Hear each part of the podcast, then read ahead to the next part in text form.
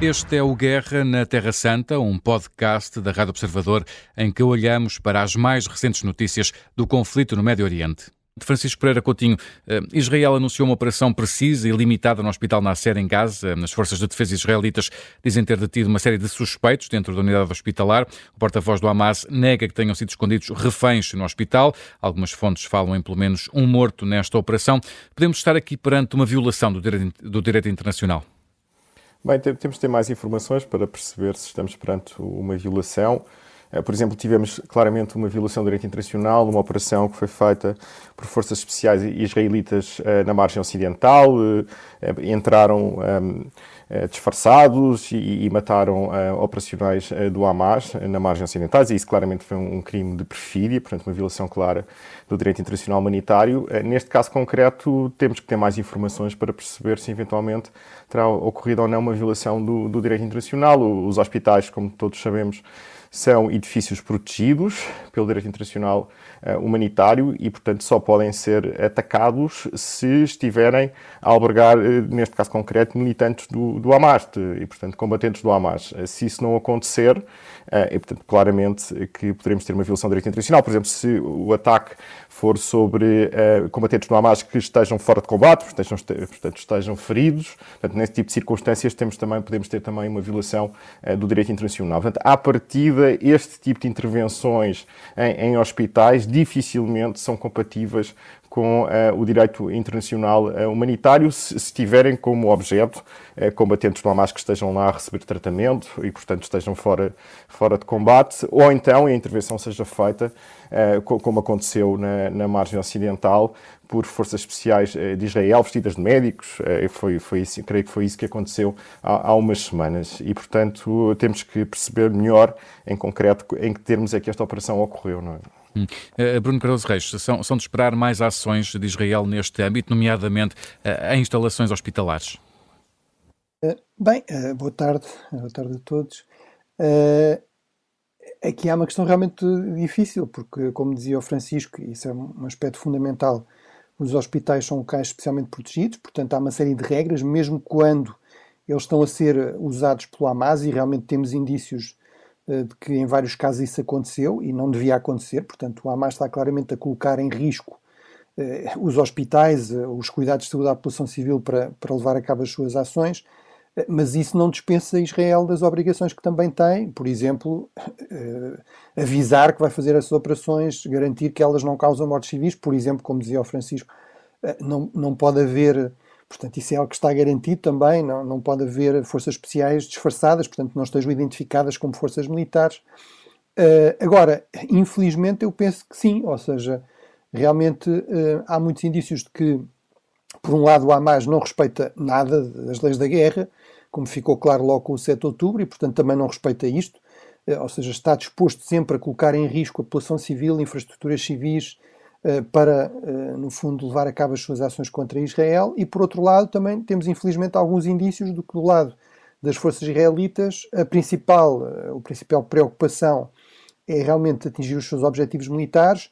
Há, enfim, há alguns cuidados, quer dizer, há alguns avisos à população civil, etc., mas que estão longe de ser, em muitos casos, os suficientes, os desejáveis, os, os exigíveis até, mas, mas eu temo que sim, que não seja, que não seja um caso único e que, e que eventualmente se volte a repetir.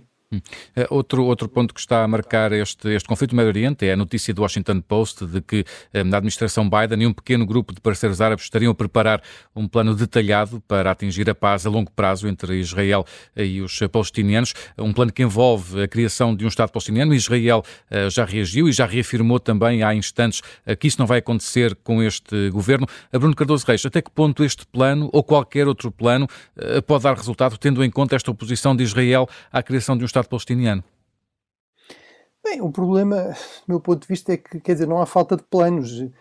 Digamos, as, as, as bases para, uma, para, para a paz estão, são mais ou menos claras. Portanto, a complicação, o problema complicado não é que nunca ninguém se tenha lembrado o que é que é preciso fazer. Quer dizer, é preciso algum acerto territorial, eh, eventualmente compensar os palestinianos para evitar evacuar aqueles colonados mais com mais população com outro território, é preciso garantir algum tipo de direito de retorno, mas calhar não a Israel, é preciso discutir o Estatuto de Jerusalém, portanto, muito disso já foi discutido e, e eu recordo que em 2000 esteve-se à beira de um acordo, portanto, aquilo que separava as partes era muito pouco, com a mediação precisamente dos Estados Unidos, entre Yasser Arafat, na altura ainda, e Ehud Barak, o, chefe do governo israelita, e um general também bastante prestigiado. O problema é que realmente nunca houve suficiente vontade política ou força política das partes, dos líderes dos dois lados, para chegar a esse acordo. E, portanto, eu sou muito cético quanto a essa questão de que haja aqui um plano que magicamente vai resolver o problema. Acho que o problema de base, realmente, como dizias na pergunta, é, por um lado, a questão do governo israelita atual, ou seja, Benjamin Netanyahu nunca escondeu a sua hostilidade à ideia de um Estado palestiniano verdadeiramente independente uh, e à, autoridade palestiniana também, uh, para além, obviamente, do, do Hamas.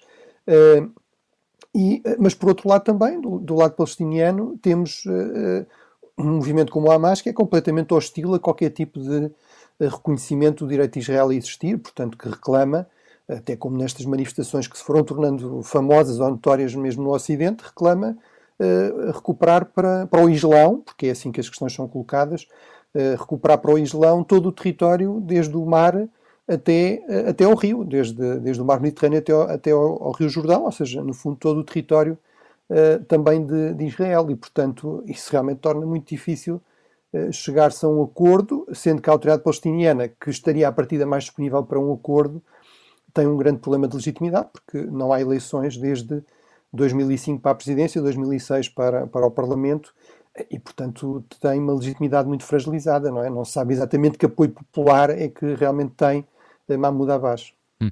Uh, Francisco Pereira Coutinho, uh, ouvimos aqui o Bruno a explicar e a, e a, dizer que, enfim, têm sido muitos os planos e há muitos planos em cima da mesa. O que é que é preciso ter em conta, o que é que a comunidade internacional tem que ter em conta numa negociação como esta? Bem, em relação àquilo que, que o Bruno referiu e que eu, que eu subscrevo, há aqui alguns elementos que eu creio que são importantes e que trazem aqui alguma novidade. É verdade que ao longo das últimas décadas os Estados Unidos foram sempre um mediador entre os palestinianos eh, e os israelitas e tivemos perto de acordos de paz, perto, bem, muito mais perto do que estamos agora, porque a questão do, do, do direito de retorno dos, uh, dos refugiados nunca foi acordada, a questão da capital também não tinha ficado resolvida, mas, enfim, pelo menos a questão da capital poderia ficar resolvida como a capital de dois Estados. Mas a, a grande novidade que existe agora, e existe já há alguns anos decorrentes dos Acordos de Abraão, é que temos aqui um plano de paz que envolve não apenas os Estados Unidos, mas também um conjunto de Estados árabes moderados. E, portanto, parece haver, e isto é notável, pela primeira vez em 70 anos, a possibilidade de termos um reconhecimento de Israel por parte de um conjunto muito alargado de Estados árabes. Já aconteceu com os acordos de Abraão, com Marrocos, com o Sudão, com os Emiratos, mas claro, se a Arábia Saudita reconhecer Israel e participar neste, neste plano de paz, a pressão eh, sobre eh, os palestinos será muito maior, porque no essencial um, o Hamas tem o apoio, apesar de serem sunitas eh, do Irão, mas, está, mas estará muito isolado no contexto regional uh, da, da, da, Palestina, não é? Portanto, isso é um aspecto que me parece muito importante e que me traz, neste momento, um elemento novo, porque os acordos de Abraão foram feitos e a, questão palestiniana ficou numa, numa prateleira. Esse era o objetivo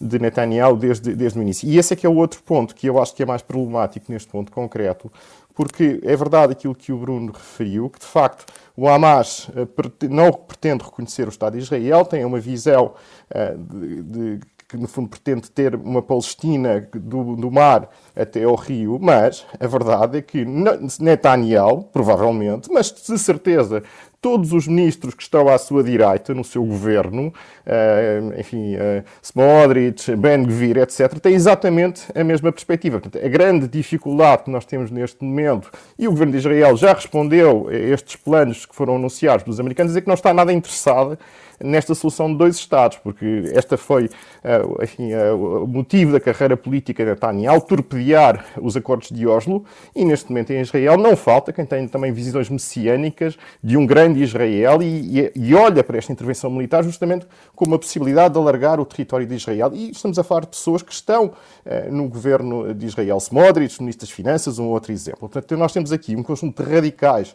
de um lado e do outro, e sempre foi assim, que torpedearam esta possibilidade dos dois Estados. E, portanto, para avançarmos, vai ser necessário, obviamente, o apoio dos Estados Árabes, e parece existir, mas, por outro lado, um governo moderado, não apenas na Palestina, com uma autoridade palestiniana revitalizada, e um novo governo em Israel, que não poderá ser nunca Netanyahu, nem uh, os ministros de extrema-direita, nem os partidos de extrema-direita, que neste momento suportam a, a coligação liderada pelo, pelo Likud. E, portanto, este é o ponto situação neste momento.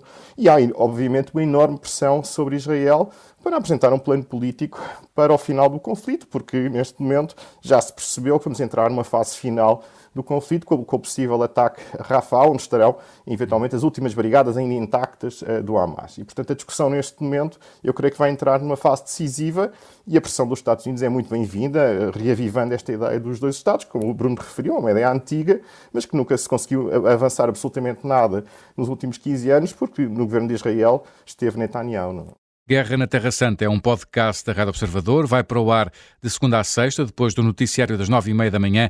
Tem nova edição depois das notícias das quatro da tarde. Está sempre disponível em podcast. Eu sou o Luís Soares. Até amanhã.